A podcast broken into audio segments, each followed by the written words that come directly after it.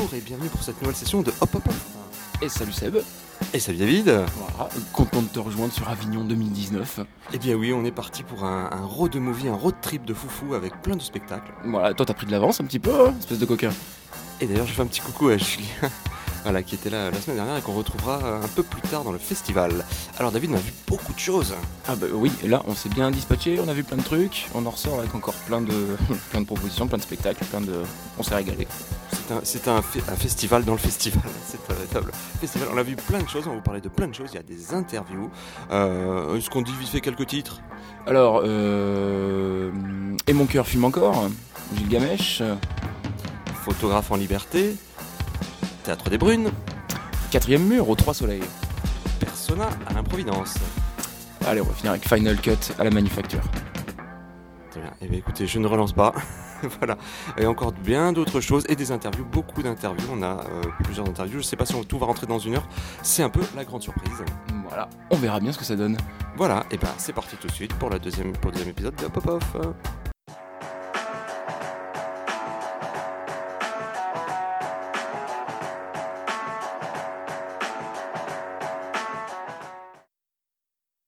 Eh bien, chers auditeurs, je suis avec Yann Parisou, qui est le créateur euh, du spectacle improvisé Fujigi, que j'ai vu et que j'ai complètement adoré. Comme je vous l'avais dit dans la chronique de la semaine dernière, eh bien là, j'ai la chance d'avoir son créateur pour pouvoir discuter. Je veux, je veux tout savoir sur ce spectacle, parce que, voilà, comme je vous avais dit, l'improvisation qui est au service d'un genre et qui fonctionne parfaitement, ben, ça fait plaisir. Et donc voilà, ça fait plaisir. Bonjour Yann Parisou. Bonjour Sébastien. Alors Yann, bah, on veut tout savoir en fait sur Fujigi, je te le dis, je vais pas poser de questions, je, je veux tout savoir de la genèse, de pourquoi, pourquoi Miyazaki, euh, voilà, je veux tout savoir. Ok. Fais-toi plaisir. Ok, alors euh, bah, en fait, Fushigi, c'est né en 2017, euh, donc il y a deux ans.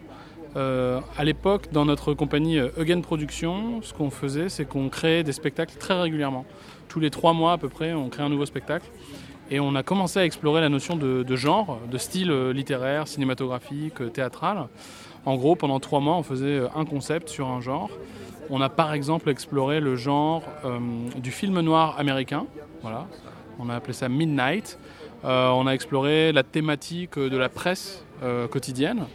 On a exploré quelque chose qui était un peu plus proche du théâtre contemporain, où on, a, où on déstructurait vachement les formes. Et ce spectacle s'appelait Le Grand Quelque chose. Et finalement, on a abouti aussi à une création autour de Miyazaki qui s'appelait Fushigi. L'idée derrière Fushigi, c'était de se dire euh, est-ce qu'il n'y a pas un univers poétique qui nous intéresse comme base de travail? Au départ, moi j'avais pensé à Pixar, parce que j'aimais beaucoup Pixar. Donc je me suis dit peut-être si on pourrait euh, tenter de travailler dans cet univers-là, dans ces points de référence-là. En fait, de fil en aiguille, euh, ben, tombé. Enfin, l'idée de travailler autour de Miyazaki est arrivée. Et ben, on est parti de cette idée et ça a donné le spectacle Fushigi. D'accord. D'accord, vraiment. bah, alors, ce qui est vachement bien, c'est que j'ai déjà vu beaucoup euh, de genres qui, ont, été- qui sont pris dans les spectacles d'impro, mais c'est assez survolé. Là, par contre, euh, c'est vraiment fait en profondeur. Et je veux savoir combien de temps vous avez répété, enfin, comment mm, récupérer les codes en fait pour justement les travailler sur un spectacle improvisé? Euh, alors en général, on faisait pour chaque spectacle, on avait une période de trois mois de répétition à hauteur de une répétition de trois heures par semaine, plus éventuellement une résidence euh, sur un week-end.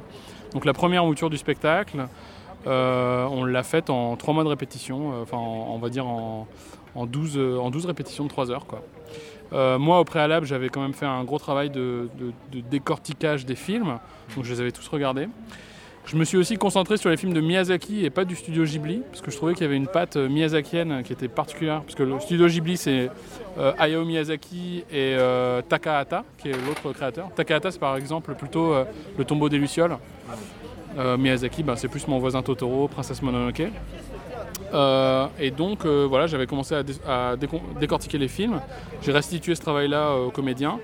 Et on est aussi parti très vite dans, la, on va dire dans la mise en pratique avec euh, deux idées phares. La première, c'est euh, on fait tout par nos corps. Donc c'était un travail corporel à la base.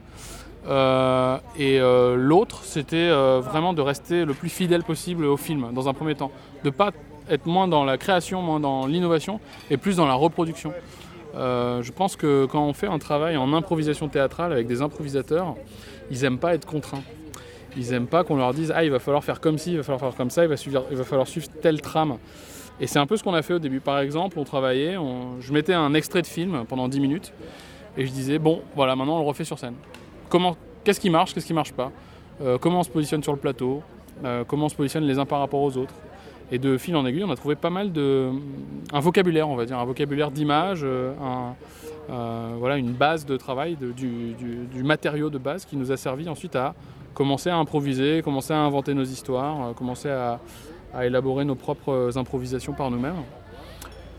Aussi, ce qui, a beaucoup influencé le spectacle, c'est euh, que moi, en 2014, j'ai fait une école professionnelle. Euh, à la base, j'étais pas comédien professionnel, c'est vraiment en 2014 que je me suis euh, euh, réorienté, on va dire, qui s'appelle l'école Jacques Lecoq, qui est basée à Paris, qui est une école très très corporelle. Et dans cette école, pendant un an, j'ai travaillé sur des mouvements euh, assez fondamentaux. Euh, et j'ai ramené quelqu'un de cette école avec moi, euh, une comédienne, et dans le spectacle. Et du coup, ça a donné vraiment un vocabulaire de base très corporel au spectacle. Et ça, c'est un des éléments qui fait l'identité du spectacle. En 2017, on l'a joué une vingtaine de fois. Ensuite, on ne l'a pas joué en 2018. En 2019, j'ai recomposé l'équipe, j'ai refait des auditions. Et on l'a joué une, euh, pareil, une, une vingtaine de fois, même 40 fois peut-être au théâtre de Nesle à Paris. Avec une nouvelle équipe, avec des gens de Lecoq à nouveau, d'autres improvisateurs. Et là, bah, on est au Festival d'Avignon euh, en juillet. Quoi. voilà. Pour, euh, pour un bon paquet de dates, puisque vous jouez deux fois par jour en plus. Ouais, on joue deux fois par jour, absolument. Euh, C'était une proposition que nous a faite euh, que l'Improvidence, le théâtre où on joue, qui est spécialisé en improvisation théâtrale. Euh, et euh, l'idée, c'était euh, ben, de se dire, économiquement, ça peut être intéressant de jouer deux fois par jour, parce que ça nous permet de, toucher plus de monde. Et on s'est dit, on va tenter le pari. Voilà, et donc on joue deux fois par jour. Et nous, artistiquement, c'est bien parce que ça nous, ça nous confronte à la création en permanence.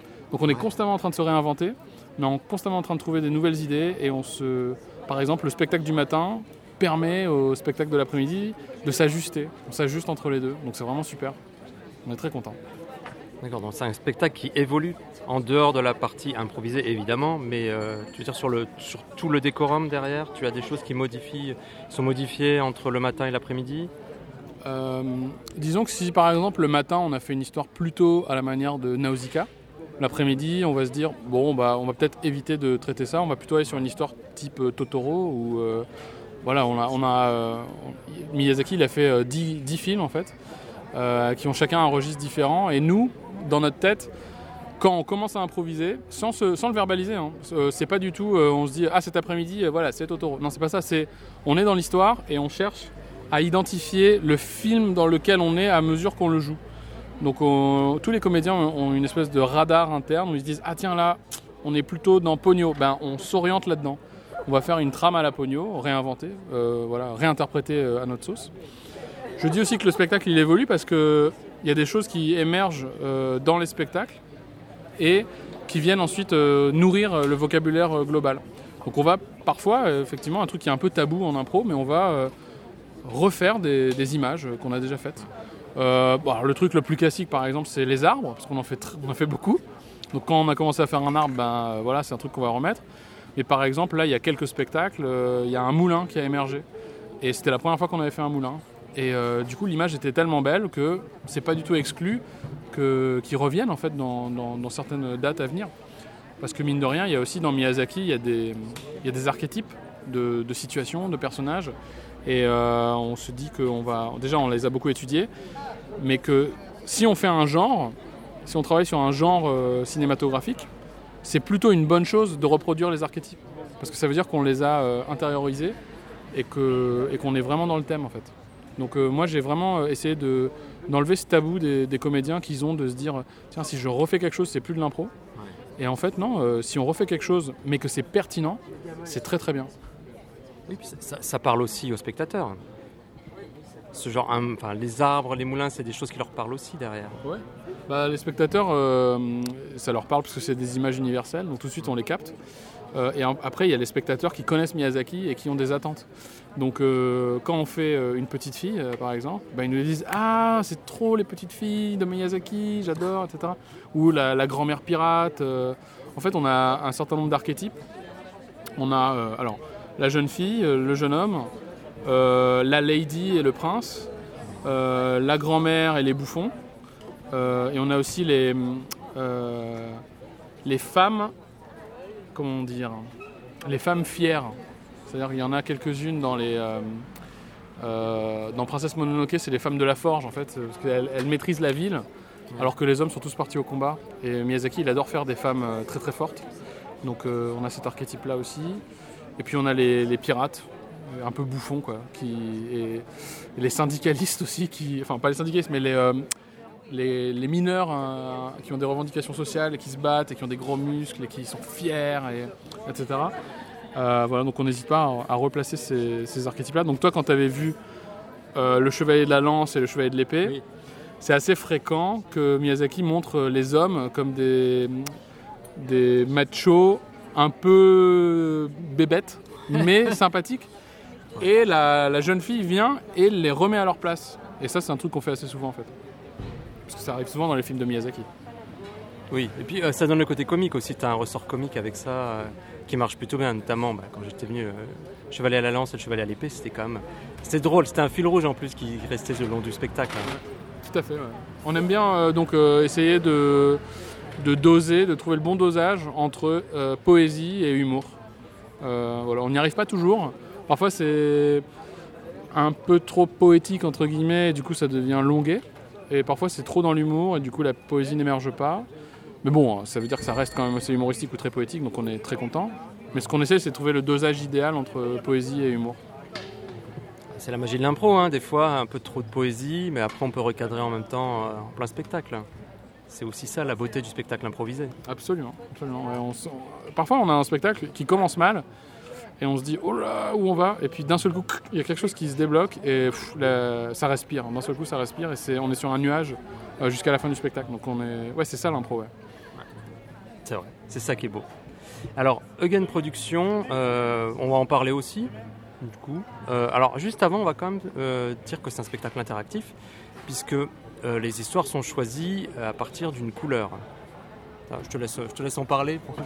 Ouais, absolument. Ben on voulait pas forcément aller dans le classique des spectacles d'impro où on demande un mot. voilà, ou un thème, ou des choses comme ça. Euh, très vite, on s'est rendu compte que ben, le travail sur les couleurs dans Miyazaki, il est extrêmement important. Un jour, en répétition, euh, quelqu'un était venu en blanc et euh, on s'est rendu compte que ça, ça portait vachement bien avec les spots. Donc on s'est tous mis en blanc. Et on s'est dit, bah voilà, c'est bon, on a trouvé le costume du spectacle. Et en fait, ça nous permet de donner une puissance euh, à, la couleur très très vite dans le spectacle. Et donc le public, c'est lui qui choisit la couleur. Il y a cinq couleurs qu'on propose. Euh, rouge, bleu, vert, jaune et violet. Euh, et cette couleur influence l'univers. Donc sur le vert, on va plutôt être sur du végétal, sur la forêt. Sur le bleu, on va plutôt être sur de l'aquatique ou dans le ciel. Le rouge, c'est le volcan. Ça peut être une forge aussi, ou le- on va dire une locomotive, par exemple, l'intérieur d'une locomotive, la, fournaise d'une locomotive. Le jaune, ça peut être un champ de blé, ça peut être une plage, ça peut être le désert. Le violet, bah là c'est plus, encore plus open. Ça, peut être un vitrail, ça peut être de la lavande, euh, ça peut être euh, euh, l'atelier d'un artisan qui coud avec une couleur, la couleur violette par exemple. Et en fait, on laisse, on demande au public la couleur, on inonde le plateau avec cette couleur et ensuite on se laisse inspirer par la première action euh, qui est liée à cette couleur. Et ensuite c'est parti. Donc euh, évidemment on, on re- on retombe sur, euh, sur certains univers, mais en même temps il y a toujours la possibilité de- d'en ouvrir de nouveaux. Donc c'est ça qui est bien avec cette interaction-là. Je pense aussi que l'interaction elle est assez sobre. Elle va vite, on demande la couleur, on prend la couleur et on commence à jouer. Et euh, pourquoi? Parce qu'on fait confiance au public pour nous croire quand on dit que c'est improvisé. D'ailleurs, il s'en rend compte assez vite parce que tout n'est pas aussi fluide euh, euh, parfaitement. Et puis il se rend bien compte qu'on joue en direct. Et on fait confiance pour se dire que cette interaction est suffisante en fait. Et alors, quelle couleur revient le plus souvent? Est-ce qu'il y a vraiment une couleur qui revient le plus souvent ou pas? C'est intéressant parce que ça peut nous faire réfléchir sur ce que les gens pensent, quelque part faire une étude. Alors les deux couleurs qui reviennent le plus souvent c'est vert et bleu. Ah oui, parce que parce qu'elles sont très belles déjà. Euh, et après peut-être que ça, ça nourrit immédiatement l'imaginaire des gens, tout de suite. Le jaune, euh, il, arrive euh, de temps en temps. Je pense qu'en fait le problème du jaune, c'est qu'il est trop proche du spot blanc. Euh, trop Enfin, il n'est pas assez marqué par rapport au blanc. Mais parfois il sort, donc on est très content. Le rouge, il est très marqué. Le rouge et le violet après sont très très marqués. Du coup, les gens sont peut-être un peu plus euh, euh, hésitants à le prononcer. Voilà. Donc c'est un peu ça les stats. D'accord, ok. D'accord. Oui, le rouge c'est un peu plus violent, peut-être que c'est pas, c'est pas forcément un- le premier choix euh, des gens. Ouais, on l'a eu là. euh, on l'a eu une ou deux fois à Avignon. On a eu une, euh, une ou deux fois violet et euh, une fois jaune. Et après le reste c'était bleu et vert. D'accord. Ok, Euh, parlons un peu de Again Production, puisque tu parlais justement d'autres spectacles avec d'autres genres. Alors, ils sont pas sur Avignon, mais peut-être le seront-ils euh, dans les prochaines années. Mais donc, du coup, tu as une activité, euh, une grosse activité à Paris. Mhm. Alors, est-ce que tu veux nous en parler? Ouais, avec plaisir. Si jamais on va à Paris, bah voilà, c'est l'occasion. Euh, Eugen Productions, c'est une troupe qui, elle, existe depuis 2012. On s'est beaucoup nourri du travail d'un metteur en scène qui est lié à l'impro qui s'appelle Keith Johnston, qui est anglophone. Et on a voulu euh, pousser, on va dire, euh, son travail euh, le plus loin possible en France, où il n'était pas super connu à l'époque. Et donc, il a un certain nombre de formats, notamment Maestro Impro. Il y a un format qui s'appelle Gorilla Théâtre et un format qui s'appelle Théâtre Sport. Et on a, dans un premier temps, on a fait beaucoup de ces formats. Voilà, on s'est formé grâce à ces formats-là. Au bout d'un moment, on a ouvert la piste vers des, d'autres formes. Et donc, on a exploré les- voilà, la presse, euh, le théâtre plus contemporain, plus déstructuré, euh, le film noir, euh, euh, le Miyazaki. On a eu un spectacle aussi sur l'horreur, un spectacle d'horreur improvisé, qui s'appelait Angoisse, qui était très bien. Euh, dans la scénographie, il y avait une porte au milieu. Et derrière cette porte se cachaient euh, différentes choses. Donc on travaillait sur les angoisses des spectateurs et on les restitue en improvisation. Euh, ça c'est un peu euh, tout ce qu'on fait. Et on a deux spectacles qu'on joue chaque semaine. C'est Maestro Impro. Maestro Impro c'est une compétition entre huit comédiens et à la fin, euh, tout au long du spectacle, le public euh, note les scènes et celui qui a le score le moins élevé est éliminé. Et il en reste qu'un seul, le Maestro. Et on a un autre spectacle qui s'appelle Impro, le spectacle d'impro, qui est juste un, cabaret d'impro classique à trois comédiens. Ça, c'est les deux spectacles qu'on joue chaque semaine à Paris depuis, depuis 3-4 ans. Et régulièrement, on fait des périodes de deux mois où on joue euh, des créations, comme Fushigi à Paris. Euh, voilà. À côté de ça, Eugen Production fait pas mal d'ateliers. On a six ateliers hebdomadaires. Et on a des prestations d'entreprise qu'on fait également, euh, soit de l'événementiel, soit de la formation. Voilà, donc c'est une petite structure, mais qui, qui grandit. D'accord, ça tourne bien. En Ouais, tout cas, ça ça, tourne tourne, bien, à Paris. Ouais. Ça tourne bien à Avignon. Bah ouais, ça se passe bien pour l'instant à Avignon. Moi, c'est mon premier Avignon, donc euh, je, découvre en fait, je découvre tout. On est bien soutenu par l'improvidence, dont c'est le premier Avignon également, parce qu'ils viennent d'ouvrir. Euh, et on a dans l'équipe des gens qui avaient déjà fait Avignon, qui nous ont bien coachés sur euh, ce qu'il fallait faire et pas faire. Voilà, bah, Avignon c'est intense quoi, c'est super. Enfin, en gros, on vit le théâtre. En permanence quoi. Enfin, surtout quand on est comédien là, on, on se lève, on va jouer. Enfin en plus nous on joue le matin, donc on se lève, on va jouer, on tracte, on, on répète, on débrief, euh, on rencontre des pros, on rencontre la presse, et c'est reparti quoi. Et ça tourne et ça tourne et ça tourne, et c'est euh, c'est chouette, ça se passe bien. Et on est super content parce que le public est assez réceptif à notre proposition. Alors ce qui se passe souvent, ce qui est très marrant, c'est qu'on dit bonjour, on voulait un spectacle. Ah non non, d'impro, oh, pff, bof. À la manière de Miyazaki. Oh mais oui. Et donc on a euh, ce, ce point, euh, euh, comment dire, ces atomes crochus qu'on peut avoir avec certains spectateurs sur Miyazaki. Et là, ça nous ouvre la porte pour parler avec eux, leur expliquer la démarche et, et leur donner envie de venir. Donc on est, on est super content parce que c'est, ça réagit bien quoi. Et dans la salle, ça réagissait bien aussi quand je suis venu. euh, Ouais. ouais. Ouais. grands applaudissements. Les gens étaient contents à la sortie. J'ai écouté un peu les gens qui parlaient. C'est très content. On remplit bien là, on est, assez content au niveau du remplissage, on espère que ça, va- se poursuivre. Et puis on a eu quelques pros, euh, enfin pas mal de pros qui sont venus, donc euh, on est content aussi de, leur avoir présenté le spectacle. Et voilà, puis on essaie de vivre l'aventure à fond euh, dans le collectif aussi. Parce qu'il y a, en fait, il y a huit, euh, comédiens. Il y en a qui viennent euh, tout le mois, il y en a qui viennent seulement deux semaines. Mais pour tout le monde, je pense que c'est, euh, un, comment dire, on sent qu'il y a euh, une étape qui est, qui est franchie euh, quand on a fait Avignon. Quoi. Enfin, en tout cas, euh, c'est comme ça que je le ressens. Euh, on a, on a passé le- cette épreuve, quoi. Voilà, cette épreuve du feu. Il y avait un avant et un après. Voilà, c'est ça. Eh ben, merci beaucoup Yann en tout Bah, cas. merci à toi. Alors, si on veut voir Fujigi, on peut vous retrouver où et à quelle heure?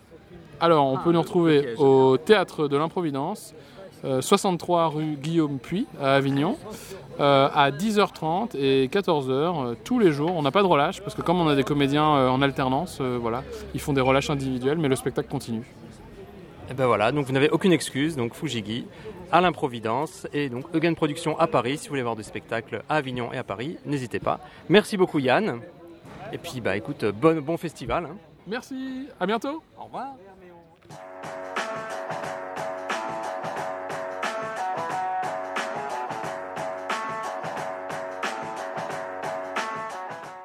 Dans la série, qu'est-ce qu'on a vu euh, cette semaine au Festival Off? Eh bien, pas mal de choses et pas mal de choses intéressantes. Alors, je commence par euh, le spectacle On ne dit pas de mal des morts euh, d'Israël Horowitz qui est à 11h à, au théâtre Notre-Dame. Euh, c'est une pièce qui parle sur fond de 11 septembre. En fait, c'est l'histoire d'une famille dont le père est mort euh, dans le World Trade Center et comment sa fille et sa femme y font face et on apprend des révélations euh, grâce à des flashbacks et des transitions. On apprend entre le, le passé. On apprend beaucoup de choses, que les apparences sont parfois trompeuses. Et voilà, c'est une belle pièce, très bien interprétée, avec euh, un décor sobre mais efficace.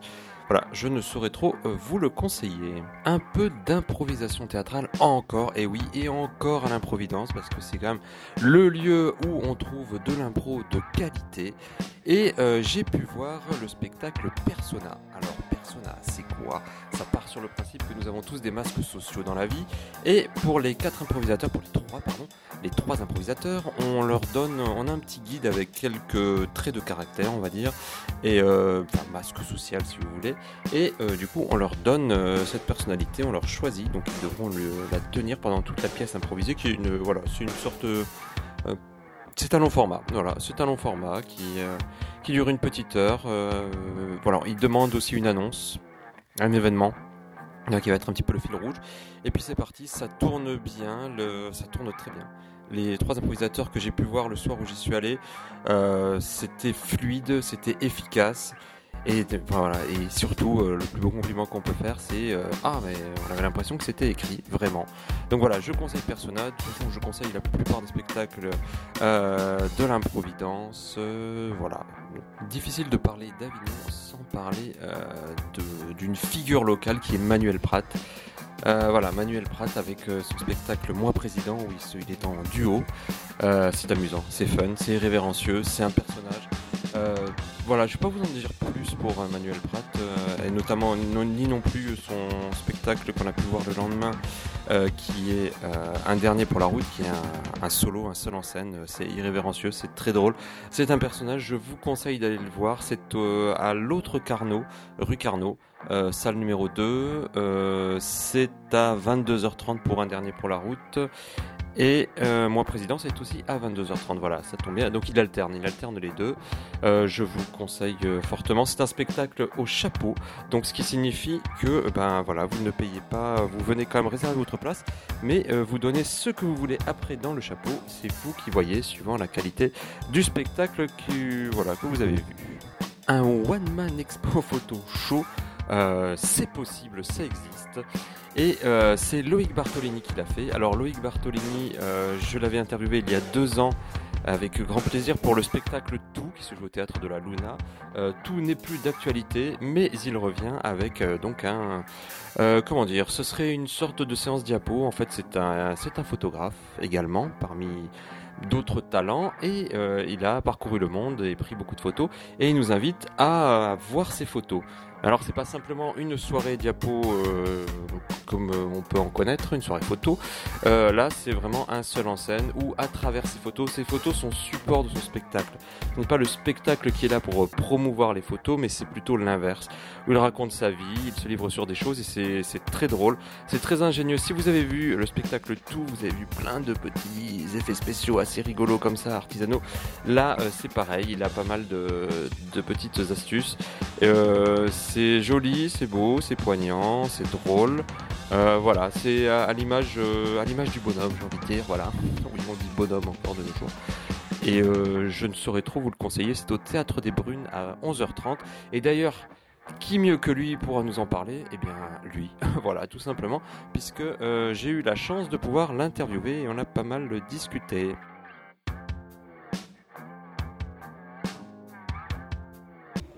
Alors, je suis au Théâtre des Brunes euh, avec Loïc Bartolini qui va nous parler de son One Man Expo Show que j'ai adoré. Alors, qu'est-ce que c'est un One Man Expo Show? Eh bien, c'est le plus simple, c'est que euh, Loïc, tu nous expliques ce que c'est. Déjà, bonjour Bonjour. Alors oui, très bonne question, merci. Qu'est-ce qu'un One Man Expo Show? Euh, En fait, j'ai donc je suis photographe et comédien.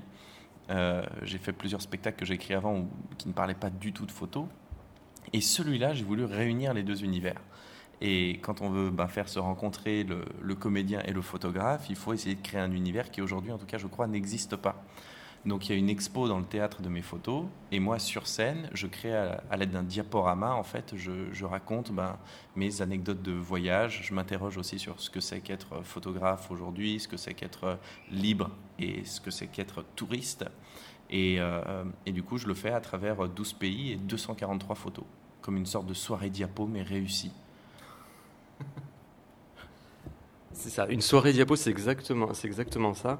Mais c'est aussi une soirée diapo, c'est un parcours initiatique aussi. Il y a pas mal de choses, il y a beaucoup de choses de toi, personnel. C'est pas, voilà, on n'est pas sur un one man effectivement où tu présentes simplement des photos et puis euh, voilà avec euh, juste des blagues ou des choses comme ça. On est vraiment sur quelque chose de, personnel, de touchant des fois, et de touchant et très drôle,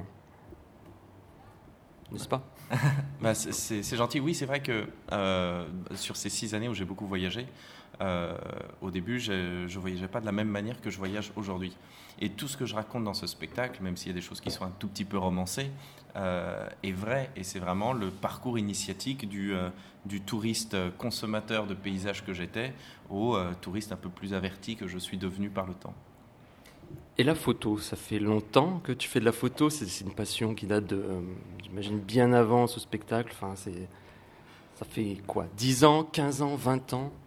Plus Moins Alors j'ai vraiment commencé la photo il y a 8 ans maintenant. Euh, mais j'ai une petite anecdote euh, là-dessus, c'est que je crois à mes 8 ans, justement, à mes 8 ans, j'ai reçu, reçu un appel des, éditions Atlas. Je ne sais pas si, mhm. si, tu vois ce genre de truc. C'est On t'appelle, on t'offre un cadeau avec les trois premières fiches de, de lecture qui sont gratuites, et ensuite, tu payes tous les mois de plus en plus cher pour avoir ton truc. Et ils proposaient un appareil photo, mais vraiment tout merdique, qui était vraiment pas cher. Et à la fin, finalement, c'est comme si tu l'avais payé 200 balles alors que c'était vraiment genre un appareil photo jetable dégueulasse. Et euh, moi, j'ai dit oui, mais j'avais 8 ans au téléphone. Donc quand j'ai dit oui, j'ai reçu le paquet, j'étais trop content d'avoir cet appareil photo. Et quand mes parents ont vu ça, on dit non, non, non, Loïc, attends, euh, on va renvoyer le truc. Et ça a été ma première frustration en termes de photos. Après, euh, ma mère a toujours fait énormément de photos quand on était en voyage. Et donc petit à petit, j'ai nourri cette frustration. et beaucoup plus tard, pour mes, je crois, 24 ans, euh, j'ai commandé sur Internet un appareil photo, un réflexe. J'ai demandé l'aide de certains potes et c'était vraiment mon premier vrai appareil photo. J'ai mis trois semaines à le recevoir. Et comme j'ai mis trois semaines à le recevoir, un pote avait exactement le même. Donc il m'a prêté la notice d'utilisation, ce truc qu'on ne lit jamais. Et je l'ai lu intégralement. Chaque petit symbole, je connaissais tout. Et je pense que si j'avais reçu mon appareil photo, j'en aurais rien à foutre de, rien à faire. Oui, rien à faire. Soyons polis. rien à faire de, la notice. Je l'aurais pas lu. J'aurais essayé de comprendre le truc comme ça. Mais là, du coup, j'avais appris toute la théorie dans ce fascicule absolument chiantissime.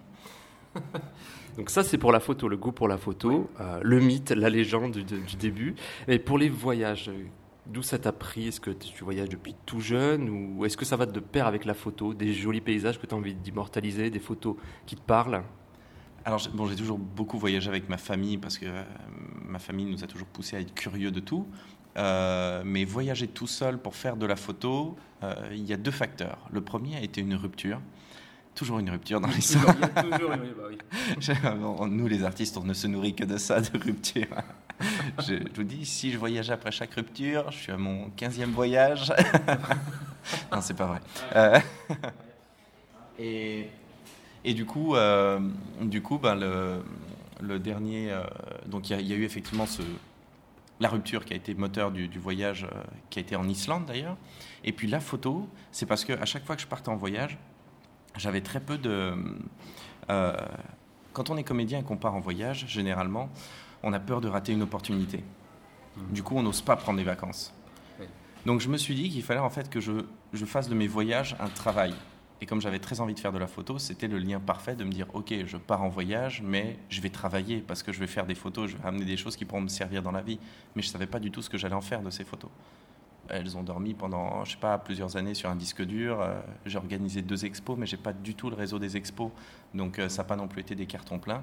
Et après est née cette idée de dire, mais j'ai vécu tellement d'aventures, pourquoi est-ce que je ferais pas un, un, spectacle qui réunirait en fait toutes ces anecdotes de voyage et euh, toutes les photos. D'accord. Est-ce que ça t'a pas fait peur un peu de mettre de toi dedans, puisque c'est vraiment toi là. On n'est pas sur du perstu cache un peu sur un personnage quand même dans, dans certaines blagues, la, la enfin, le jeu avec le public. C'est... Mais après, ça reste, ça reste toi. On voit même une photo de ta mère, non? Ta mère qui appelle un moment C'est vraiment ta mère? Oui. c'est, maman, bisous maman.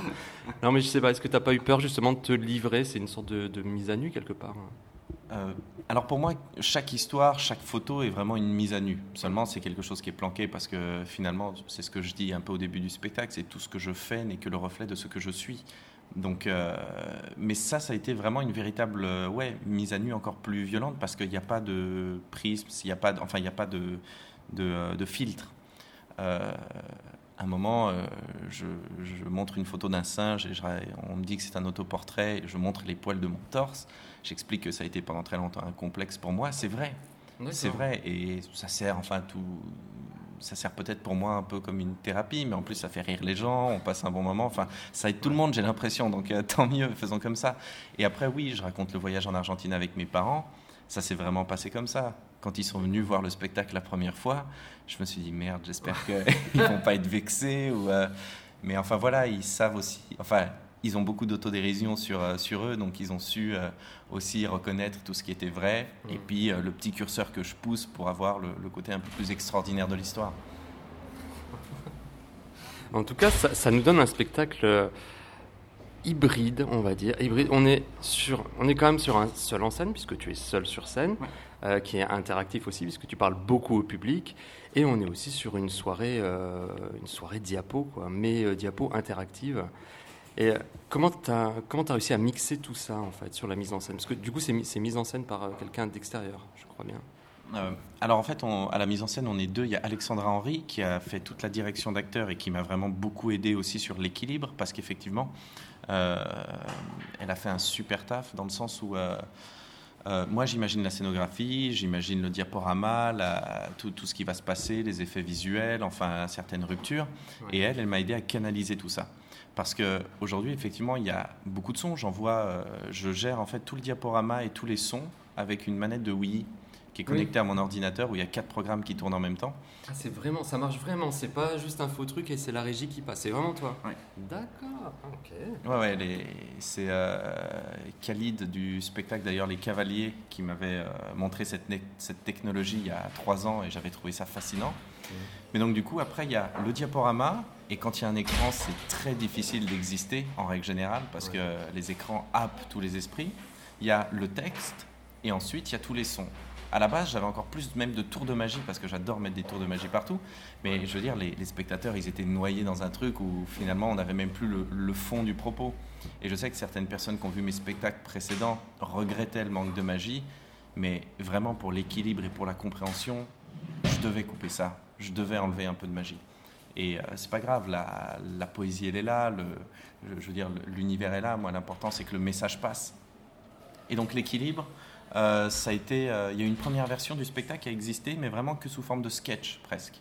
D'accord. Et après, euh, après un moment, ça faisait une année déjà que je bossais dessus, je me suis dit, mais merde, en fait, je crois que je, je me reconnais pas là-dedans. J'ai pas, pour moi, tous ces voyages, toutes ces anecdotes.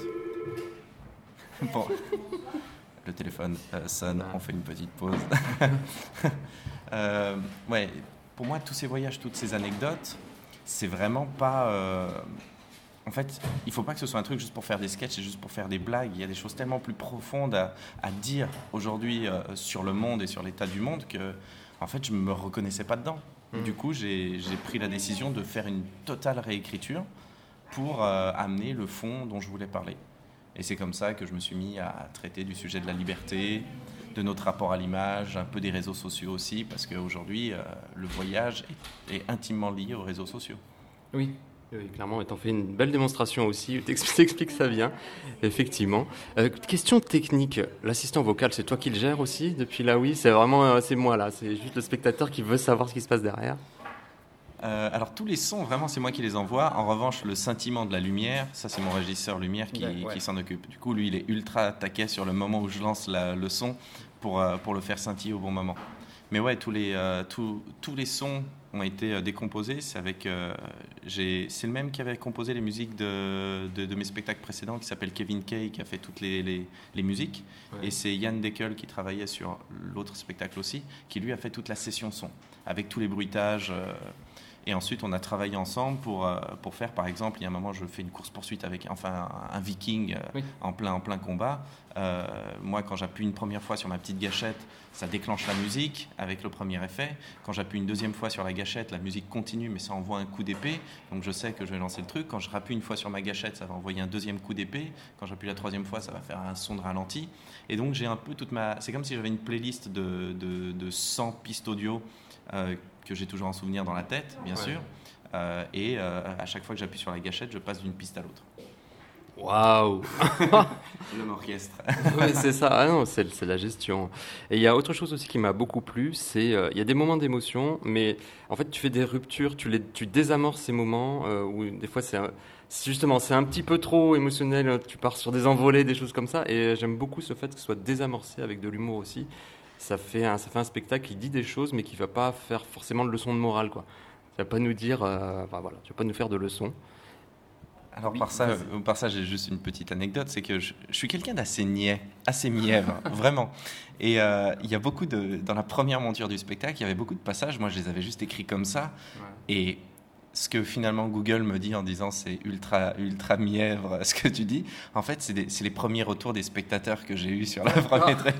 Et du coup, je me suis dit ah merde. Oui, mais en même temps, moi, c'est vraiment la vision du monde que j'ai. C'est comme ça que je le vois. Donc, je me suis dit, tant pis, je vais, je vais, euh, je vais faire justement intégrer ça à l'intérieur pour pouvoir faire une petite, une petite ritournelle justement, mais tout en gardant le propos tel que je le pense sincèrement. D'accord, mais c'est très bien contrebalancé pour, euh, pour, voilà, pour les, les gens comme moi qui sont aigris de la vie, qui vont Ah, c'est trop niais. Non, c'est bon, il y a de l'humour, c'est bon, c'est rigolo. Non, mais c'est vraiment bien. Et en plus, on voit vraiment tes photos. C'est pas, voilà, c'est pas des photos prises sur Google, justement. C'est tes photos. Il y en a 243, si je ne m'abuse. Et on peut les voir aussi euh, au théâtre euh, des Brunes, du coup, euh, de. T'as une expo guidée, je crois, une... non, pas du tout, de 10h à 22h. On m'a donné des informations fausses. On je vais virer mon assistante. Ah, Vas-y, je vais te laisser le dire. non, il y a, euh, c'est juste que comme euh, j'ai mis une trentaine de photos sur le, sur le, le mur qui sont une petite sélection de mes, mes photos préférées, euh, du coup les gens peuvent venir sur les horaires d'ouverture du, du- du théâtre. Donc pour finir cette interview, voilà, je voulais savoir un peu, en fait, si on veut te voir, déjà, c'est au Théâtre des Brunes, à 11h30 tous les jours, sauf des relâches, les jours, les jeudis, les jours de jeudi. voilà. jeudi. Les jours de jeudi, on- voilà, et tu n'es pas là. Ouais. Et on peut aussi voir tes photos, les acheter, te trouver sur les fameux réseaux sociaux. Euh, où ça, dis-le nous, on est fou d'impatience. Alors euh, le, bah, l'expo photo donc au théâtre des Brunes aussi euh, dans le foyer où d'ailleurs on fait des excellents cakes maison et des excellents thés maison. Alors, j'ai- j'ai goûté euh, le détox, super bon, voilà, je le dis. Non mais faut en parler aussi de, de ce qui se passe bien dans les théâtres. Ah mais c'est pas possible ce téléphone. C'est encore Iris pour trois personnes, c'est incroyable.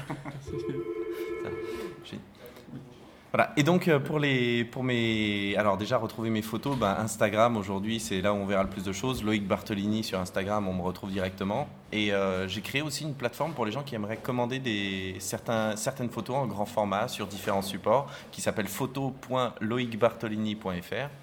Euh, et puis là, ben, on retrouve les 30 photos d'ailleurs de mon expo, mais euh, qu'on peut commander. D'accord, très bien. Et je vous encourage à aller faire un tour, voir les photos. Euh, elles sont vraiment très très belles. C'est le monde, le monde est à nous, on peut le voir, le monde. Non, c'est vraiment joli. Tu as, un joli coup d'œil, bravo en tout cas. Et bravo aussi pour le spectacle. Je trouvais que j'en ai vu hein, des spectacles là. Voilà, j'ai roulé ma bosse là sur sur Avignon 2019, mais j'avoue que celui-là c'est c'est quand même le plus original et le, le, plus le plus sympa. Voilà, c'est original. J'ai pas vu un one man expo euh, photo show euh, machin. Ça ne ça n'existe pas, mais maintenant ça existe et euh, vraiment bravo. Voilà, c'est tout ce que je voulais dire. C'est c'est pas c'est pas l'animateur qui parle, c'est la personne humaine. non, mais vraiment merci et bravo Loïc. Bah merci beaucoup à toi et j'ai une petite question. Oui. Qu'est-ce que en ressortant de ce spectacle, ça t'a fait quoi juste? Quelles sont les émotions qui, qui te sont restées? Eh ben moi, ben en fait, je me suis dit, j'ai pas voyagé assez. Il faudrait que je voyage plus. Il faudrait que j'aille voir d'autres choses. J'ai pas mal voyagé. D'ailleurs, j'ai voyagé au Sri Lanka, mais j'ai pas osé le dire, tu vois. j'ai pas osé. Euh, l'émotion, c'est waouh, c'est beau. Allons, allons voir le monde en fait.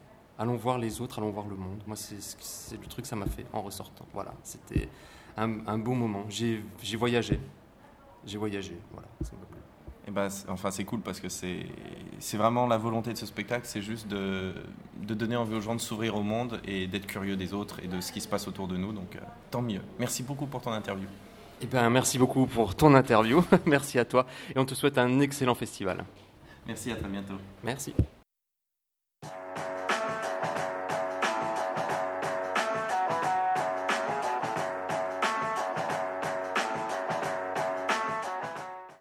Final Cut, La Manufacture, 18h10 tous les jours, compagnie défilée, compagnie belge, écrit et interprété par Myriam Sadui et accompagné de Pierre Verplanken. Euh, voilà, superbe spectacle. Alors, tout simplement, la comédienne, dans ces spectacles qui traitent de la mémoire et reviennent un peu sur tout ça, nous raconte son rapport avec sa mère. Une recherche qu'elle commence à 40 ans pour comprendre euh, pourquoi? Pourquoi sa mère était sa mère? Et qu'est-ce qui a fait qu'elle été comme ça et qu'elle a fini comme ça? Pourquoi son père était absent? Pourquoi tout s'est passé ainsi? Et hum, pourquoi tout ça est très lié avec la Tunisie, la décolonisation, euh, la fuite, l'exil et tous les tabous de famille et les secrets cachés? Qu'elle n'a pu comprendre qu'à l'âge de 40 ans. Je vais pas trop m'étendre sur le, contenu en lui-même de l'histoire, car c'est toute la beauté du spectacle de nous raconter tout ça et de nous faire prendre conscience que ces événements qui nous paraissent loin, qui nous paraissent distants, impersonnels, euh, presque devenus euh, déshumanisés, puisque ce ne sont plus que quelques lignes dans des manuels, euh, touchent encore nos sociétés aujourd'hui parce qu'ils sont partagés, ces petits détails de l'histoire, par tellement de gens que l'on côtoie au quotidien et qui ne le savent pas forcément. Alors, euh, ce qu'on va dire de bien, c'est que euh, le jeu est juste magnifique. Myriam Sadui est une comédienne excellente qui porte parfaitement son texte. Tout est assumé, tout est maîtrisé et m'a donné l'impression euh, de d'en avoir son capot en plus. C'est-à-dire c'est vraiment la comédienne qui ne fait pas étalage de ses compétences de ses capacités au plateau inutilement. Elle est juste, elle est là où elle doit être, et si jamais elle avait besoin d'en faire plus, elle a tout ce qu'il faut pour répondre à toute situation. Et ce qui fait qu'on est vraiment embarqué avec elle parce qu'on est en confiance totale. Elle ouvre la bouche, elle arrive, premier regard, elle nous saisit. Mise en scène simple mais terriblement efficace. Une table qui révèle des secrets, un écran, un plateau est habité. Voilà, il en faut pas plus. Euh, des très belles lumières. On se dit que parfois le lieu, le contexte du Festival d'Avignon a peut-être un peu limité la création lumière, mais on sent quand même la recherche et l'envie de, dans la finesse, de souligner le propos, de souligner le jeu. Il y a une vraie création lumière qui est euh, de très très bonne qualité. Création son qui est géniale parce que très subtile, très simple. Euh, juste ce qu'il faut, mais ça scène pas des grands morceaux de musique, euh, des grands effets sonores, c'est hyper pertinent. La vidéo aussi. beaucoup de spectacles de vidéo à Avignon, hein, de théâtre contemporain, on aime beaucoup la vidéo, et souvent avec la vidéo on en fait beaucoup trop. Là non, pas du. Quelques images, parfaitement choisies, quelques effets visuels, euh, rien à dire, c'est parfait. Voilà, euh, ça nous embarque, ça nous raconte tout ça. Euh, moi, je l'ai vu d'une place de personnes qui n'a pas ce rapport, euh, qui n'a pas été touché par ces histoires-là, de décolonisation, d'exil euh, des peuples d'Afrique du Nord. Je parle de ma famille, hein, même s'il y a d'autres histoires dans ma famille. Et du coup, je l'ai regardé aussi avec un rapport de français sur ce que je savais de cette histoire-là. Et c'est bien, c'est comme quelques phrases, en quelques images. J'ai bien compris que je ne savais rien de ce qui s'était passé en Tunisie à ce moment-là.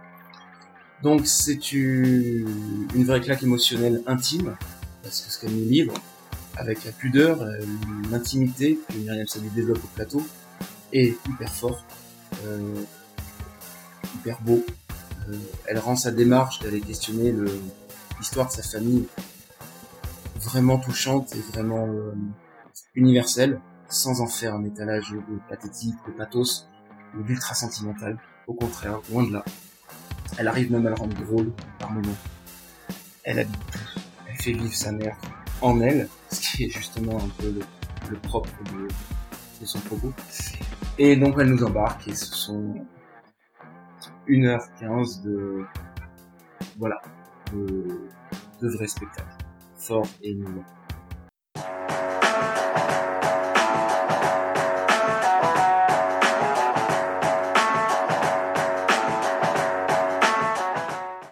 Donc, Sébastien, nous sommes avec Julien Beltrac, euh, compagnie L'autre Monde, et nous sortons de, son, de sa représentation pour le quatrième mur. Euh, est-ce que tu peux nous rappeler l'auteur du texte? Sorge Chalandon. Voilà. Et alors, euh, on va le laisser présenter le spectacle parce que nous, on est sortis de là avec un peu les tripes retournées, le sourire aux lèvres. on s'est régalé. Un spectacle du samedi matin qui nous a fait oui, c'est ça. C'est, bah, je, te coupe complètement la parole pour te dire. Oui, c'est ça. On est ressorti euh, retourné. Retourné effectivement dès le matin, comme ça. Bah, ça, fait aussi plaisir. Et euh, bah, on a vraiment envie d'en savoir plus. Alors, euh, bah, écoute, Julien, on va te laisser la parole pour te présenter vite fait, nous présenter ce spectacle, de quoi et pourquoi? Merci d'être venu déjà ce matin. et puisque les premiers mots étaient le nom de l'auteur, je vais partir de là. Sor Chalandon, il était grand reporter à Libération pendant de nombreuses années. Il a aussi été journaliste pour Le Canard enchaîné. Euh, maintenant qu'il est romancier, il écrit des romans en s'appuyant sur son expérience de journaliste et sur ce qu'il a vécu. C'est surtout le cas dans Le quatrième mur, qui a été prix Goncourt des lycéens il y a quelques années, euh, qui se passe notamment au Liban. Je dis notamment parce qu'en fait, on a le personnage principal qui s'appelle Georges, qui fait aussi référence à Sorge, puisque le, véritable prénom de Monsieur Sor Chalandon est Georges. Et donc, on a ce personnage-là, Georges, qui va essayer de monter Antigone d'Anouilh pendant la guerre du Liban, en faisant jouer les personnages euh, par des jeunes issus des communautés qui sont en conflit. C'est une histoire de tentative, faire la paix quelques heures, et se retrouver ensemble autour d'un projet théâtral pour euh, que chacun puisse y exprimer son humanité et, euh, laisser de côté euh, ses différents. Sir Chalandon a, couvert la guerre du Liban en tant que journaliste. Il a fait partie des premiers journalistes qui sont entrés dans le camp de Sabra Shatila après la tuerie. il a également regardé, passé une nuit avec les snipers qui faisaient plutôt la pluie et pas que le beau temps, mais plutôt la pluie sur euh, la ligne de démarcation qui est séparée euh, Beyrouth Est et Beyrouth Ouest. Donc ça, notamment, c'est ces deux scènes qu'on utilise et dont on parle dans la pièce. Euh, que, dire de plus? Alors, que dire de plus? Oui, effectivement. Alors, c'est une histoire qu'on connaît peu, à mon sens. Euh, on n'en connaît que par les grands livres d'histoire. Mm. C'est vrai que c'est toujours agréable de se refaire une rélecture euh, un peu de l'histoire en plus portée comme ça, mm. de manière très humaine. Et alors que dire de plus? Moi, ce que j'ai envie de te demander, mm. avant tout. Pour après, on ira un peu plus dans le détail parce qu'il y a vraiment beaucoup de choses à dire sur, euh, sur ta représentation et ton spectacle. Mais euh, pourquoi ce texte et pourquoi parler de ça? Alors, l'écriture, moi, m'a transporté quand j'ai lu ce, livre. Euh, il a une écriture incisive, à la fois poétique, simple, avec beaucoup d'images que je trouve magnifiques. Euh, d'autre part, j'avais déjà vu une adaptation d'un de ses romans qui s'appelle Mon traître, mis en scène par Emmanuel Mérieux, qui m'avait juste bouleversé, qui, euh, parle euh, du conflit de l'IRA avec le Royaume-Uni. Donc voilà, quand j'ai refermé le quatrième mur, je me suis dit, mais il y a quelque chose à faire. Et puis le quatrième mur a d'ailleurs donné lieu à d'autres adaptations parce que c'est un livre qui, nous parle, euh, dans le sens où euh, c'est un personnage qui va essayer de monter une pièce de théâtre pendant la guerre du Liban. Donc il y a, y a, voilà, il y a le, théâtre dans toute, sa splendeur et dans tout ce que, ça, peut évoquer. Ce qui est intéressant dans le livre et qu'on essaye de garder aussi sur, euh, scène, c'est la genèse de Antigone d'Anouilh. Parce que Anouilh a écrit Antigone en 1944 et, a réussi à le représenter dans un Paris qui était occupé par les nazis. Pour ce faire, il a dû avoir une autorisation. Donc son texte a, il y a eu un sens euh, qui était officiel et entre les lignes, il y avait une sorte d'appel à la, résistance euh, qui, pouvait se lire euh, quand on se penchait de manière un peu plus attentive sur le texte. Donc déjà, ce, texte-là a, une, un historique qui est vraiment intéressant et c'est pour ça que le personnage de Georges va essayer de monter ce texte-là au Liban parce que à la base, il est déjà symboliquement intéressant. Et puis c'est aussi le mythe d'Antigone, donc le rapport à la terre, le rapport aux lois. Euh, et Georges, ce que j'aime dans ce texte-là, et c'est aussi pour ça que j'ai eu envie d'en faire un objet théâtral, Georges part au Liban euh, pour répondre à une promesse. C'est Sam, son meilleur ami, qui est une sorte de père, de frère spirituel, puisqu'il est plus âgé que lui, qui lui dit Tiens, tu sais, euh, Georges, mon projet de monter Antigone d'Anouilh dans un pays où ça ait du sens, ça va avoir lieu. J'ai trouvé, ça aura lieu à Beyrouth pendant la guerre. j'ai tout ce qu'il faut, j'ai rencontré tout le monde ça va être beau, les fusils vont se baisser euh, pendant une heure de temps. Et voilà, tu, vois tout ça, mais en fait, euh, ça va être toi qui vas le faire. Parce que moi, je ne peux pas sortir, les médecins m'ont interdit toute sortie. Donc Georges, il se retrouve obligé de, euh, de partir pour tenir cette promesse. Mais quelque part, c'est n'est pas son premier choix. Et ce que j'aime dans le personnage de Georges, c'est que c'est un militant. Ça, dans le roman, c'est assez longuement développé. Nous, on l'évoque pour comprendre un peu son passif, mais euh, euh, c'est un militant qui, euh, voilà, qui, dans les années 70, qui va aller, qui, va aller se bagarrer avec les, avec les fascistes, qui, qui, qui, va aimer prendre les armes, et qui, à un moment dans sa vie, va se dire finalement, on résout pas les choses avec la violence, mais qui est en soi attiré par la violence. Euh, et, en fait, il va en vouloir à Sam, parce que se retrouver dans un conflit qui est euh, aussi chaotique que celui du Liban, euh, ça va forcément éveiller des, envies chez lui. C'est en, ça aussi, quand on présente le quatrième mur devant des lycéens, je trouve qu'en bord plateau, c'est toujours intéressant de, voir cette fascination que peut évoquer la guerre chez, chez certains. Euh, et, de faire le parallèle peut-être avec euh, les jeunes qui vont partir au djihad pour trouver un sens, pour, euh, pour vivre intensément et, et qui vont en oublier les, valeurs fondamentales de, qui nous font hommes.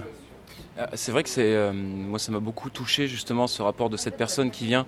C'est vrai que dans le spectacle le côté militant tu le mets pas de manière en avant immédiate. On sent que la personne est quand même très concernée, très impliquée. Mais c'est ce côté je vais amener le théâtre pour faire cette bulle de paix qui renforce tellement le poids de la guerre chez les gens. Et en fait, euh, j'ai bien aimé, enfin moi j'ai vu ça aussi, ce côté euh, un peu européen, euh, occidental qui arrive avec son savoir-faire pour créer la paix, et qui en fait qui se rend compte que l'humanité elle est chez ces belligérants, chez ces gens qui sont dans la guerre. Oui. Et, et ça donne une impression en fait de peu de, de, de, de fantasme de notre savoir-faire par la paix, par le théâtre même, alors qu'ils ont déjà compris en fait et ils savent vivre avec ça avec toute l'horreur hein, que, ça dépeint. Les deux scènes que tu as évoquées, que ce soit le massacre euh, excuse-moi, j'ai oublié le nom. et enfin, les, deux scènes. voilà, Sabra et Chatila, qui, qui, est super forte dans la mise en scène. Quoi. C'est, super bien monté d'ailleurs. les choix qui ont été faits, tu nous en parleras, mais c'est vrai que ça montre à quel point la scène aussi de, avec le sniper. Waouh, c'est là d'un coup tout ce, tout cette ce voyage pour apporter le théâtre et créer cette bulle de paix sur la ligne de front, d'un coup, elle prend un, sens où là, on a une vraie compréhension de ce qui se passe. Mm. Et c'est, enfin, tu le portes super bien, c'est magnifique. Quoi. ces deux scènes, c'est vrai qu'elles euh, étaient, elles sont tellement fortes dans le roman qu'on a essayé de on, s'est demandé comment les ramener sur scène. Et euh, effectivement, on a fait à chaque fois des choix assez radicaux pour pouvoir euh, les faire vivre et faire entendre ces mots. Euh, et ce qui, est, ce, qui, ce, qui nous a, ce qui nous a transporté aussi dans, dans, notre, dans notre création, c'est quand on referme le roman, on a envie de lire ou de relire Antigone d'Anouilh puisque c'est le, c'est le projet que, que, va monter le personnage. Et, euh, et donc moi, ça m'a porté cette envie-là de, faire, de me dire, tiens, on va essayer de faire résonner les mots de Chalandon avec ceux de Hanouille. D'où les enregistrements sonores, puisque le personnage a donc un, un hueur, c'est-à-dire un enregistrement, un enregistreur et un diffuseur de, de, euh, de sons sur les, les, ces bandes magnétiques des années 80. Et il revient avec cette matière-là des répétitions. Euh, et il fait entendre les répétitions entre les jeunes de ces scènes-là d'Antigone d'Anouilh. J'avais envie que ça réponde. Et comme tu dis, c'est vrai que l'humanité des, des, des, belligérants et, de, et, de, de, de, tous ces gens qui, qui se mettent dessus euh, dans une guerre, euh, elle, est, elle transpire partout dans le roman et, et on a eu envie de s'appuyer là-dessus. Et, et c'est pour ça qu'on a fait le choix aussi, à la fin de notre pièce, Georges lit l'épilogue d'Antigone d'Anouilh. Et moi, il y a une phrase qui, pour moi, euh, résonne toujours de manière très forte. C'est euh, euh, la tragédie, c'est simple, c'est juste une question de distribution. c'est pas parce qu'il y en a un qui tue et l'autre qui est tué. C'est comme ça. Et personne n'est coupable. Et je, je, trouve ça très beau de, de, de pouvoir le dire et pouvoir, pouvoir parler de ça. Euh, j'ai omis de, de, présenter notre, notre situation théâtrale qui, euh, qui nous a permis finalement de, de rentrer euh, complètement dans, dans, dans, le roman et dans cette histoire. on a cherché avec Marc Baudin, avec qui j'ai fait l'adaptation, une façon d'avoir une parole simple, directe et de briser le quatrième mur, puisqu'en plus c'est le, le titre du roman et c'est quand même un, un, thème qui, qui vient euh, et, qui, et qui est là en, sous-main. C'est-à-dire euh, ce personnage-là qui va essayer de monter Antigone d'Anouilh et, et il va pas respecter ce quatrième mur et finalement ça va être euh, il va y avoir des choses très fortes qui vont se créer et, et donc on s'est dit comment faire dans le roman à un moment Georges revient avec tout le, le, poids de ce qui s'est passé au Liban et, et il, a du mal à aller à l'hôpital, mais il faut qu'il le dise à Sam. Et, euh, et, Sam est dans le coma et il lui parle. Et on s'est dit, tiens, et si c'était ça notre porte d'entrée Donc euh, voilà, notre situation, on vous place, vous, au public, dans la position de Sam qui est dans le coma, qui donc ne répond pas, et Georges qui vient pour lui dire, tiens, il faut que je te raconte comment ça s'est passé. Tu es encore en vie, les jours sont comptés, donc maintenant, moi, ça me... Voilà, je je, ne vis plus normalement, je vais te raconter. Et au début, c'est d'abord les souvenirs heureux mm. qui, euh, qui, viennent, et puis petit à petit, il lâche les chevaux parce que parce qu'il faut que ça sorte. Mm. Et, euh, et je, suis heureux de, cette, euh, de cette situation qu'on a pu trouver parce que ça nous permet de, vraiment d'avoir une adresse directe au spectateur mm. et ça nous permet de, de faire raconter cette histoire de manière simple. Et à un moment, Georges y retourne dans les souvenirs et il revit complètement tout ça pour Sam, avec Sam et surtout pour lui-même. Pourquoi pour lui-même? Parce que euh, c'est aussi euh, pourquoi j'ai monté le quatrième mur? Je trouve que la thématique du stress post-traumatique, elle est, euh, c'est fascinant. Et, d'ailleurs, la position de Sir Chalandon et des reporters de guerre, c'est quelque chose qui me, qui me fascine, comment, comment ils reviennent de ces endroits-là en portant tous ces souvenirs. Et, donc on, on sent je veux que Georges, on sente qu'il a tous ses souvenirs avec lui et qu'il y a aussi des comptes qu'il doit régler avec lui-même, puisque il a vécu tellement de choses fortes, belles et, euh, terribles aussi, qu'il est incapable de, revenir dans une vie normale.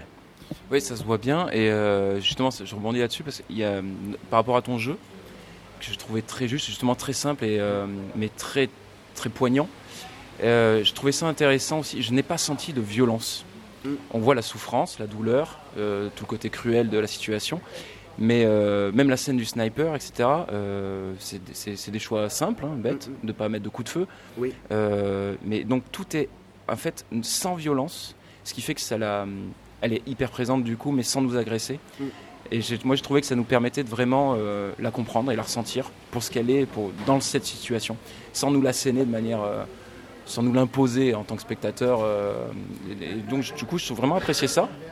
Parce que lui, lui, il revient avec tout ça. Euh, il revient avec cette, cette expérience de la violence, mais, euh, mais quelque part, euh, il, il- il est perdu dans, dans tout ça. Et il ramène cette matière un peu, c'est-à-dire ses enregistrements sonores. Il affiche ses tableaux blancs, ses feuilles blanches qui se révéleront plus tard et qui, qui prendront un sens un, un peu plus tard dans l'histoire. Euh, mais mm, quelque part, il, il se rattrape au souvenir d'humanité, il se rattrape à, tous, à toutes ces belles choses qu'il a pu vivre pour ne pas tomber dans le trou. Donc effectivement, euh, la violence, il essaye au contraire de la, de la faire disparaître. Alors, c'est vrai, juste pour, euh, pour un peu terminer sur ce spectacle, pour te laisser parler de ton autre production, euh, il y, a- il y a un endroit où euh, je me demandais, et voilà, j'ai perdu, Sébastien, aide-moi. Oui, Non, oui. Mais non, il ne le sait pas. Voilà, j'ai perdu, j'ai non. perdu la question que je voulais te poser, mais euh, c'est pas grave, tant pis. Alors, j'en profite le temps que tu réfléchisses. Une chose, il y a une chose aussi qui est très intéressante sur, euh, sur la guerre du Liban, et je pense sur un peu sur toutes les guerres, c'est qu'en fait, c'est pas si simple que ça. C'est que tu, tu nous parles aussi de plusieurs factions. Enfin, on entre, on entre vraiment, on met un pied, on y est vraiment. Et alors, notamment la scène du sniper ou la scène où tu, où tu avances avec un, un ruban blanc à la main. Oui. Enfin, celle-là, elle est, elle est, c'est vrai que c'est simple, c'est efficace, mais c'est hyper pesant. Et en fait, on se rend compte euh, quand tu expliques, tu expliques rapidement un petit peu, euh, voilà, que chaque endroit est un peu contrôlé, et euh, on se rend compte que c'est tellement complexe, c'est tellement monstrueux. Il y a pas, il y a, il y a des méchants partout, il y a des gentils partout, mais c'est c'est extrêmement compliqué. Le... Oui, c'est inextricable. Euh, l- Avant de trouver notre situation théâtrale où Georges vient dans la chambre d'hôpital de Sam pour lui raconter, j'avais envie, puisque euh, on se connaît aussi comme ça, David, euh, par le, le milieu de la rue, j'avais envie de quelque chose de très interactif. J'avais envie de, de- d'une situation surprenante où les spectateurs rentrent dans la salle et assistent à une conférence qui explique le conflit du Liban et qui est contre qui et pourquoi finalement, on s'est éloigné de cette, de cette première idée euh, parce qu'au fur et à mesure du travail, je me suis rendu compte que c'est, c'est trop compliqué pour pouvoir, pour pouvoir tout comprendre. Finalement, ce qui est compréhensible, et euh, on l'a dit plusieurs fois ce matin, c'est l'humanité de tous ces personnages. Euh, donc, je me suis éloigné de cette idée-là euh, qui, euh, qui aurait essayé, tenté une sorte de conférence. euh, Je pensais aux années 80 avec des rétroprojecteurs et tout ça. Je me suis éloigné de tout ça. Ce qui est assez intéressant, c'est que en tant que prix Goncourt des lycéens, on l'a joué de nombreuses fois devant des lycéens. Et parfois, les jeunes, ils ont envie de comprendre. Ils se disent tiens, je comprends pas euh, qui est euh, quelle communauté, ils croient en quoi, pourquoi ils sont les uns contre les autres. Et en général, quand j'arrive à les rencontrer avant qu'ils viennent assister au spectacle, je leur dis laissez tout de côté, vous inquiétez pas, personne ne comprend, même, euh, même nous en tant qu'adultes et tout ça. L'important de cette histoire, il n'est pas dans, dans qui est qui, mais plutôt dans, dans comment ces gens-là réussissent ou pas à vivre ensemble. Et voilà, j'ai retrouvé ma question. Puisque justement, il s'agit de retravailler sur la mémoire, sur l'histoire. Et euh, je sais pas si tu as peut-être noté qu'il y a quand même beaucoup de productions, euh, même euh, sur Avignon en ce moment, qui, qui, qui parcourent ce thème-là. C'est comment on questionne nos mémoires intimes, nos vécus, Oui. par rapport à la grande histoire. L'histoire avec un grand H. Et, euh, et là, ton travail s'inscrit aussi dans cette recherche-là, c'est re-questionner l'histoire par rapport à ce que ça nous laisse comme séquelles sur bah là, le, le personnage Georges principal qui lui est très marqué, mais on- il parle à sa fille, et, euh, qu'il a une fille, et effectivement, on imagine très bien les, conséquences que ça peut avoir sur elle. Ce sera une autre histoire, mais euh, ça sera... Et comment tu vois, tu parce que je sais que tu as un travail où tu travailles beaucoup des textes assez forts, je me permettrai de parler du suivant, mais, euh, et qui, trace de ce- ces parcours intimes dans des contextes globaux euh, très marqués. Comment tu, vois cette évolution, un peu ce, besoin de parcourir ça? Une nécessité, quelque chose qui, tient à cœur, un contexte du moment euh, Euh, effectivement, je pense que c'est quelque chose qui est, euh, d'autant plus essentiel aujourd'hui qu'on est vite noyé dans, dans des news qui, qui nivellent l'information par le bas euh, et qui nous assènent la tête euh, de manière continue. On, on déconnecte trop peu pour pouvoir se reconnecter vraiment à nous et, euh, et pour pouvoir réfléchir sur le monde qui nous entoure. C'est là où je trouve que c'est le théâtre, le cinéma, c'est des choses qui, sont, qui sont chouettes pour ça parce que on est obligé de, rentrer dans une histoire et, et de déconnecter pour vraiment se reconnecter avec, avec soi, avec le monde qui nous entoure et essayer de comprendre et essayer de réfléchir ensemble. Donc euh, je, pense que c'est- d'autant plus une, une nécessité euh, dans le monde d'aujourd'hui.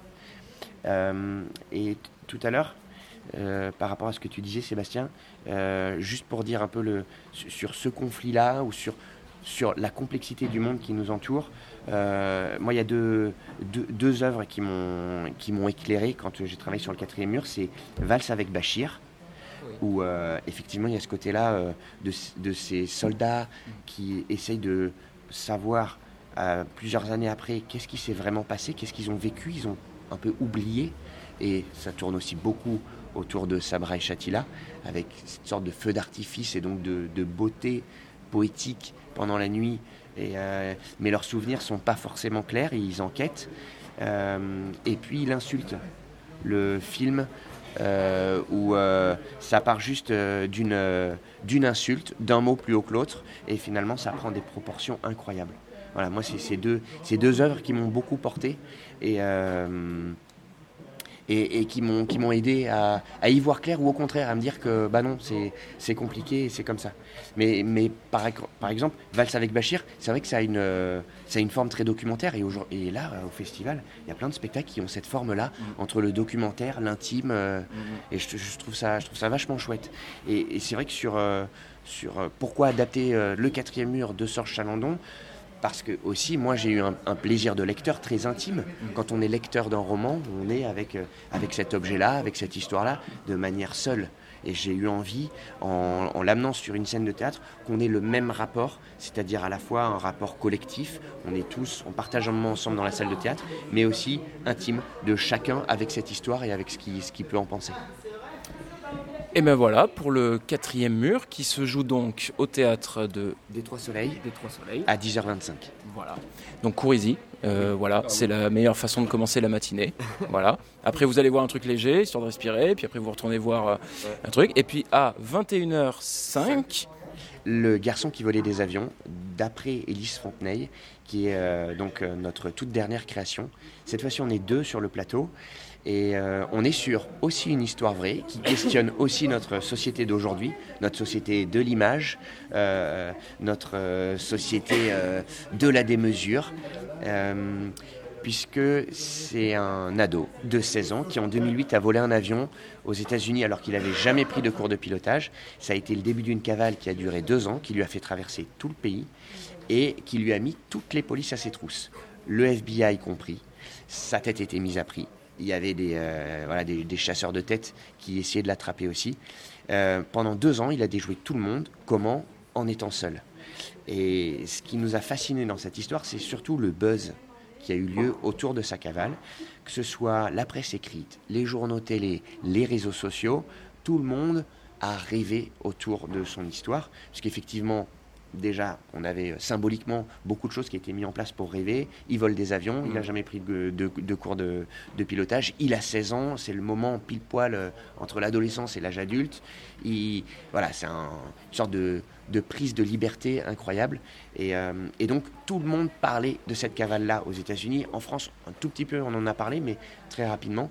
Et on s'amuse à faire un portrait en creux, c'est-à-dire montrer un peu euh, cet engouement médiatique, ce buzz, tout ce qui a eu lieu, cette mère alcoolique euh, qui effectivement euh, ne l'a pas aidé pour se construire d'une bonne manière. Il a grandi dans une caravane au large de Seattle, sur une île où la plupart des maisons sont des maisons secondaires, très peu d'habitants à l'année. Lui vivait dans une caravane, au milieu de rien. Il a pris l'habitude d'aller se servir parce qu'il n'avait pas tout ce qu'il lui fallait à la maison. Et, euh, et donc voilà, il s'est construit comme ça. Et, et on fait ce portrait en creux pour le faire apparaître assez tard dans l'histoire et pouvoir voir en fait qu'est-ce que c'était que la réalité. Est-ce qu'elle était à la hauteur du mythe et de la légende ou est-ce qu'on n'avait pas juste un jeune qui souffrait et, euh, et qui essayait de s'en sortir euh, comme il pouvait? Et ben voilà, tout un programme. Hein on va aller voir ça. Ah, mais on va carrément aller voir ça, oui, absolument. Voilà, bah écoute, euh, merci beaucoup Julien. Merci David, merci Sébastien. Et puis euh, on continue nos aventures, donc allez voir ça, le quatrième mur, 10h25 à l'autre théâtre. Gros coup de cœur. Voilà. On peut le dire. euh, Ouais, on peut y- on peut y félicitations.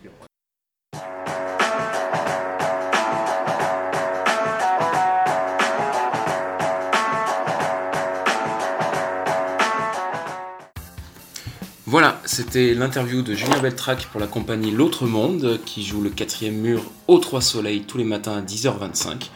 Donc courez-y, parce que c'est vraiment un très très bon spectacle. Et comme on l'a évoqué avec lui, effectivement sur Avignon, en ce qui me concerne, avec Seb on s'est un peu euh, dispatché cette fois-ci les, les spectacles. Moi j'ai un peu axé euh, les, les spectacles que je suis allé voir sur le travail de mémoire. C'est une qui est une composante qui est assez présente euh, en ce moment dans le théâtre, euh, dans les créations et les productions qu'on peut retrouver en ce moment, sur ce rapport à l'histoire avec un grand H et comment euh, les artistes s'en saisissent, du traité politique, du roman à l'histoire très intime et à la recherche de nos origines. On l'a vu, je l'ai vu aussi particulièrement cette fois-ci, là, sur ces trois jours, sur cinq spectacles différents. Donc cinq manières de traiter le sujet, cinq manières d'aborder ce rapport-là, nos origines, à l'histoire et comment ces histoires ont impacté nos vies, euh, nos vies en tant que groupe, collectif, sociétal, et nos vies en tant que famille et individus sur une, deux, trois générations. Vide papier au Gilgamesh, euh, Final Cut à la manufacture, du bruit et de fureur autour de l'histoire d'NTM, euh, pareil au Gilgamesh, et le cœur fume encore, au Gilgamesh toujours, on y a passé pas mal de temps, et quatrième mur, bien sûr, aux Trois Soleils. Donc euh, c'est vraiment un aspect très intéressant, comme le disait Julien dans son interview, euh, est-ce que c'est une nécessité par rapport à l'ultra-connexion, à l'accès systématique à toutes les infos de manière très, brute, très rapide, de pouvoir re-questionner un peu ça, d'utiliser ce, médium qui est le théâtre, le spectacle vivant et humain, pour euh, toucher un peu ces choses qu'on n'apprend plus. Je me suis fait le constat, en fait, en voyant tous ces spectacles, qu'il y avait quand même beaucoup de détails et de pans de notre histoire, particulièrement d'histoire française, euh, de ce dernier siècle, du XXe siècle, qu'on ne nous apprenait pas, qu'on ne décryptait pas, qu'on ne se, pour lesquels on ne se questionne même pas, en fait. Et tous ces spectacles nous apportent ce besoin impérieux de regarder tout ça un petit peu plus tranquillement, posément, et avec un œil critique pour bah, refaire un peu l'histoire, pour comprendre d'où on vient en tant que société, mais aussi pour comprendre euh, qui on est dans nos familles, et des fois qui explique beaucoup de choses de nos parents, de nos oncles, de nos grands-parents, euh, de nos tantes, de nos sœurs, de nos frères, et qui nous apprendront beaucoup de choses par rapport à nos enfants.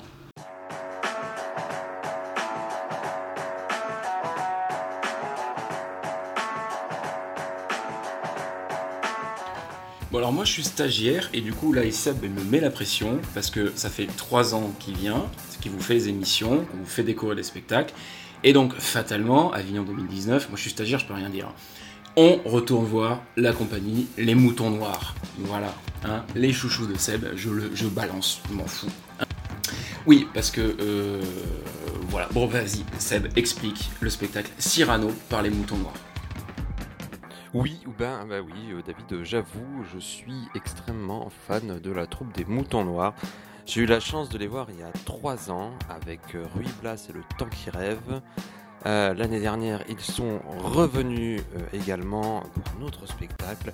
Et là, ils reviennent encore et ça fait très plaisir. Voilà. Bah, pour moi, du coup, là, ce que j'ai vu, c'est bah, c'était vachement bien. Je suis vraiment, bah, tu m'as fait découvrir cette compagnie l'année dernière. C'était génial. Euh, là, on est dans une production vachement plus euh, épurée, plus simple, euh, au service du texte. Voilà. Le chapeau, la compagnie, parce que du coup, euh, Cyrano, bah, le texte euh, claque. C'est un vrai plaisir de redécouvrir ce texte-là, joué comme ça. Ils y apportent la, petite touche de décalage à leur façon, avec leur identité. Et ça sert super bien, ça donne des petites respirations, c'est super bien joué, il a rien à dire. Tout le texte est maîtrisé, euh, la présence, le jeu, enfin voilà, c'est du super boulot quoi. Euh, peut-être une petite longueur à la fin, mais ça c'est peut-être dû euh, à Cyrano plus qu'à eux, parce que la fin traîne un petit peu en longueur quoi. Bon, bah, voilà, on connaît la fin, d'accord voilà, l'autre il est mort, Cyrano revient, il découvre la vérité, etc. Puis il meurt, bon. Au ça tourne un petit peu en rond, l'histoire, mais ça c'est pas de leur faute. Ça c'est le sentiment. Il faisait super chaud aussi dans la salle, donc au bout d'une heure 40, bah, c'est 1h40. Les moutons noirs, ils aiment développer leur jeu. Moi je trouve ça génial qu'à Avignon, ils puissent prendre le temps de jouer. Qu'est-ce que t'en penses toi? Eh bien, c'est simple. Enfin, c'est simple. C'est euh, une reprise de Cyrano de Bergerac d'Edmond Rostand, mais euh, à la sauce mouton noir, dans le concept de Nous sommes tous des Cyrano. Euh, très minimaliste, vraiment. euh, alors que sur Ruy Blas euh, ou d'autres spectacles, on était quand même euh, sur beaucoup de décors. Là, c'est très minimaliste, mais ça s'enchaîne, c'est d'une fluidité, ça s'enchaîne et c'est très drôle. Et en fait, dans cette histoire, en gros, il y a l'histoire de Cyrano et il y a des apartés aussi, beaucoup d'humour, hein, clairement. C'est voilà, c'est pas l'œuvre redite simplement comme ça, euh, représentée comme ça. Il y a beaucoup d'humour et euh, les comédiens euh, se dévoilent aussi. Dans ce côté, nous sommes tous Cyrano. Nous aussi, nous avons, nous avons chacun un défaut, quelque chose qui nous gêne, comme euh, tel le nez de Cyrano. Voilà, donc c'est bien, c'est fun, c'est rythmé. C'est- ce sont les moutons noirs, voilà. C'est efficace. En fait, c'est ça. C'est les moutons noirs, vraiment. À chaque fois que je les vois, je trouve que c'est bien fait, efficace. Euh, les comédiens sont toujours d'une justesse. Ils passent du texte de Rostand à bam, d'un coup, complètement autre chose. Enfin voilà, ils décrochent, mais c'est parfaitement maîtrisé. Euh, voilà. Et puis en plus, c'est euh, au théâtre du Roi René, qui est un joli théâtre avec une belle salle. Donc que dire? Je conseille 15h35 tous les jours, théâtre du Roi René.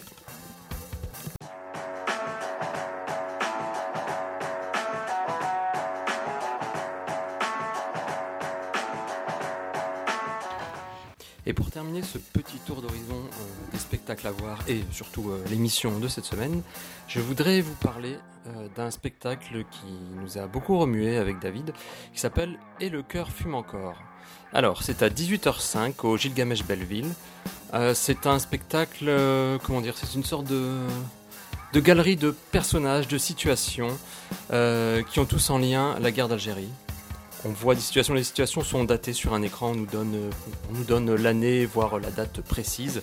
Euh, ce sont des faits historiques euh, avérés ou des situations personnelles euh, de gens, la fameuse petite histoire dans la grande histoire. Ces successions de scènes sont vraiment très réussies. À peu près, on va dire, c'est pas, pas manichéen, c'est absolument pas manichéen. Justement, c'est très intéressant puisque ça donne la part à tous les de protagonistes de cette guerre.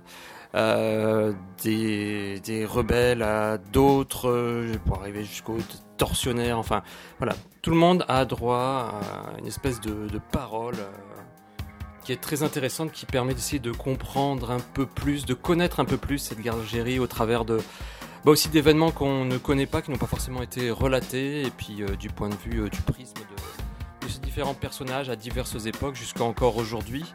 Ça part d'un peu avant d'un peu avant 62, à part de, je crois, s'il me semble bien, de vers 58, euh, des événements qui commencent à se mettre en place, euh, évidemment du départ des Pieds Noirs, ensuite euh, d'un peu toutes les, les personnes qui ont vécu cette guerre.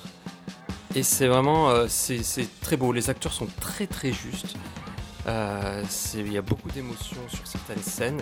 Il y a de l'humour aussi. Il faut passer quand même de l'humour. Ça reste un spectacle euh, divertissant dans tous les sens du terme. C'est-à-dire on, y rit, mais surtout on, assiste à des scènes, des scènes très belles, très dures aussi. Euh, voilà, c'est un beau spectacle. Vraiment, je conseille par une troupe, une jeune troupe, un collectif avec de jeunes comédiens qui sont vraiment, qui ont tous leurs moments et qui, campent leurs personnages superbement. Ce qui donne une succession de scènes, pas, pas, du tout par ordre chronologique, ce qui peut-être aurait été intéressant. Après, faut voir parce que c'est vraiment un kaléidoscope. Hein. On voit des, les scènes s'enchaînent en fait avec toujours ce lien de la guerre d'Algérie, mais les personnages n'ont rien à voir les uns avec les autres. Voilà, c'est très intéressant. On se rend compte surtout que ben, dans cette guerre, il y a beaucoup de choses qu'on ne saisit pas, euh, de quelque côté euh, qu'on puisse être. Enfin voilà, c'est, ça dépasse tout le monde. Il y a beaucoup d'enjeux, de choses comme ça. Euh, voilà, c'est, on peut pas, c'est pas quelque chose de simpliste, mais en tout cas, c'est très intéressant. Et c'est comme disait David, on est encore dans cette, euh, dans ce mouvement là qu'on voit quand même pas mal sur Avignon de, de mémoire, notre mémoire, euh, la mémoire de, bah, de nos peuples. Voilà. Donc je conseille fortement et le cœur fume encore. Et j'en profite pour euh, dire au revoir, voilà, pour terminer cette euh, émission. Euh, voilà, et on se retrouvera mardi prochain à 13h avec l'ami David où nous vous présenterons encore plein de coups de cœur parce qu'il y en a encore, je pense, beaucoup qui nous attendent, qui attendent d'être vus. Des interviews intéressantes. Voilà, bah, écoutez, je vous souhaite un excellent festival et à mardi prochain.